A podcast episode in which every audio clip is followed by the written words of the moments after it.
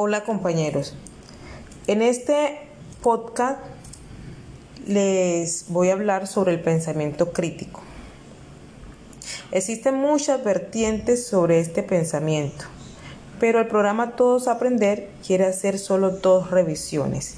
En el primer caso es el movimiento del pensamiento crítico que se da en el siglo XX en la década de los 60 en Estados Unidos. Esto se dio por el movimiento de profesores que empiezan a preguntarse o a cuestionarse qué estaba sucediendo con el pensamiento de los estudiantes y cuál era la mejor forma para ayudarlos a ser personas críticas. En el segundo caso es la pedagogía crítica, pero se evidencia en el esquema que no aparece, ya que se tomaron elementos de esa pedagogía y se vieron reflejadas en los lineamientos curriculares. Ambas corrientes se reconocen unas habilidades y unas disposiciones, tanto en la pedagogía crítica como en, la, en los movimientos de pensamiento crítico, nos invita a crearnos conciencia y a cómo llegar a generar nosotros como docentes esa conciencia con, con nuestros estudiantes. En el movimiento del pensamiento crítico se dan unas habilidades y unas disposiciones. Cuando una persona desarrolla habilidad cuando es, y cuando estas habilidades llegan a un nivel elevado, se puede decir que se perfecciona el pensamiento crítico. Y en esta habilidad se desarrollan lo que es eh, comparar y contrastar, analizar argumentos, evaluar, identificar suposiciones mientras que las disposiciones son todos los escenarios donde se usan estas habilidades. Y estos escenarios pueden ser describir y escuchar puntos de vistas, buscar y ofrecer razones, ser reflexivo con las creencias propias.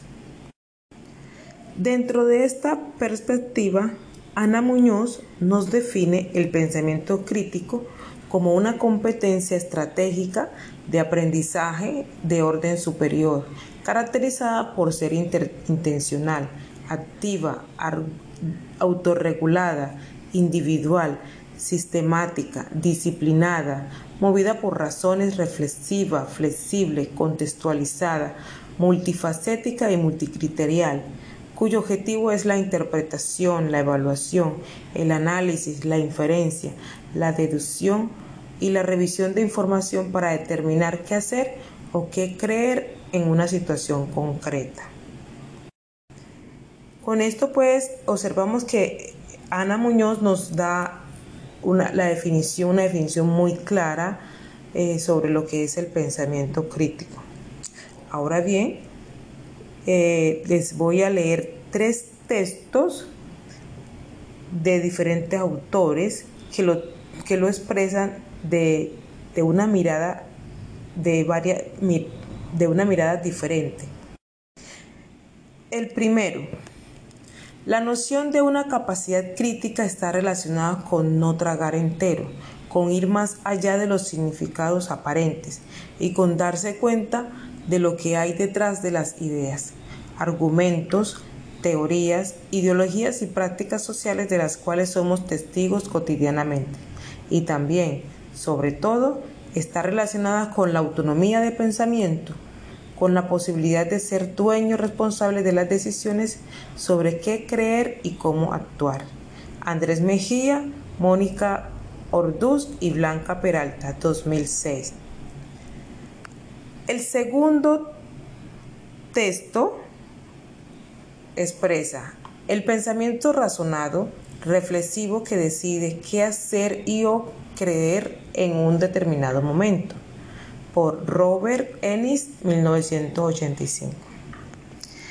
El tercer texto o tercera definición del pensamiento crítico, el pensamiento crítico implica una actividad en la cual se debe utilizar habilidades donde la información recogida a través de diferentes formas y fuentes sea contextualizada, analizada, sintetizada o evaluada por Michael Scriven y Richard Paul 2001.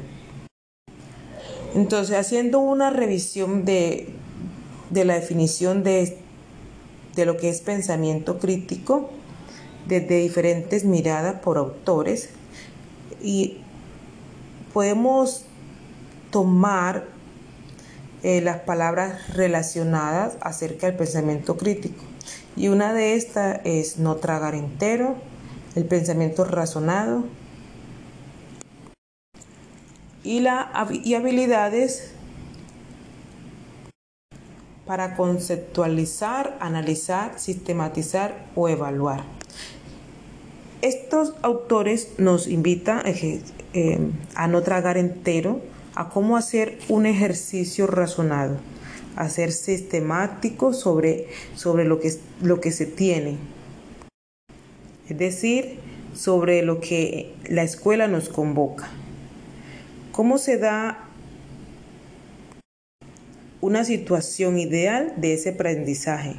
Y cómo nosotros podemos ayudar desde desde el, desarrollo de habilidades a enfocarnos en este pensamiento crítico.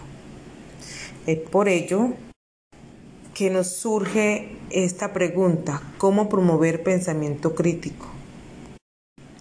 Dada la estrecha relación existente entre desarrollo del lenguaje y desarrollo de pensamiento, se hace necesario enfatizar en este aspecto cuando hablamos de desarrollo cognitivo no estamos refiriéndonos a la construcción de las herramientas del pensamiento a través de la escuela, se da la significación. Cuando generamos pensamiento crítico, es importante saber hacer preguntas, saber escuchar, es saber cómo mirar el contexto donde se encuentran nuestros estudiantes saber dialogar. Nosotros como docentes estamos en esta tarea de cómo ayudar a llevar esas estrategias que incentiven a los niños y a las niñas a que sean pensadores críticos. Ana Muñoz nos ofrece cuatro técnicas de aprendizaje. Las partes y el todo, compara y contrasta, discusión socrática, detención de información sesgada. Esta parte del todo nos lleva a que el estudiante eh, sea capaz de determinar qué, hace parte de, de, un texto, tomarlo y saber qué, qué va, cuál es la secuencia que lleva un texto, bien sea escrito o puede ser por gráfico, ya que en esta parte también se pueden utilizar organizadores gráficos. Aquí puede eh, utilizar la técnica de rachar y de organizar. Mientras que en, la, en compara y contrasta, este esta técnica le brinda elementos a los estudiantes para que sean capaces de encontrar, eh, encontrar, de comparar entre dos elementos o textos, buscar las semejanzas y encontrar las diferencias de bien sea de un texto o de una de una figura o una gráfica. En la discusión socrática, esta se retoma del ejercicio dialogado, de la pregunta. El docente debe saber cómo preguntar, cómo indagar, cómo reconocer que el otro sabe, identificar el supuesto, generar buenas preguntas para poder eh, darse cuenta si lo que eh, le está preguntando al estudiante lo lleva a darse cuenta que él sí aprendió o sí entendió el texto que leyó.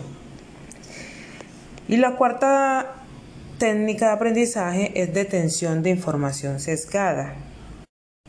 Esta permite eh, cómo revisar palabras que están cargadas en un enunciado, eh, que están cargadas de emociones